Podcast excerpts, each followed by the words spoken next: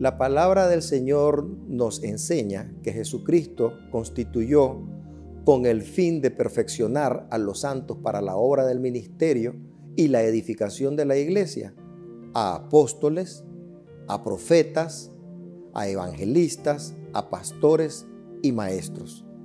Y un ejemplo de la efectividad en el proceso de edificación de los santos de este ministerio o de los ministerios lo podemos ver en Hechos 15, 32, 35, que dice, y Judas y Silas, como ellos también eran profetas, consolaron y confirmaron a los hermanos con abundancia de palabra.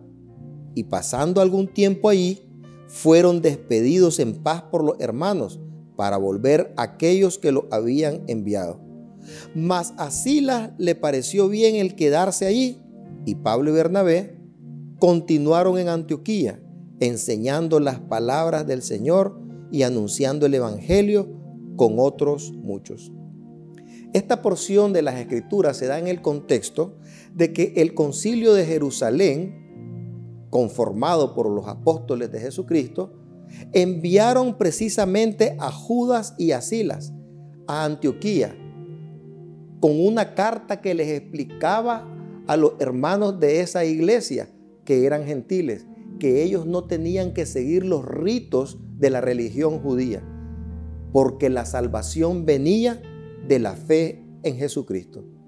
Sin embargo, Judas y Silas, como eran profetas, actuaron como profetas y consolaron a los hermanos. No solo cumplieron con la asignación, sino que dieron palabra en abundancia, lo cual significa a muchas personas, de muchas maneras, según la necesidad del consuelo de cada uno de los hermanos de Antioquía.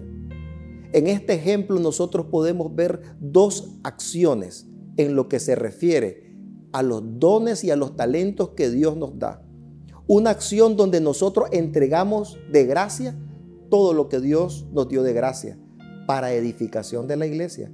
Y otra acción donde tenemos la humildad y el agradecimiento y la honra a estos ministros que vienen a entregarnos lo que el Señor les ha dado.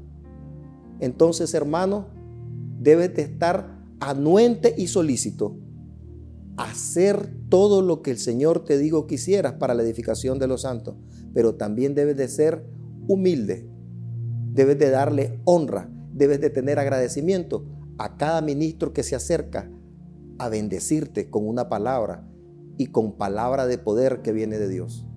Que el Señor te bendiga.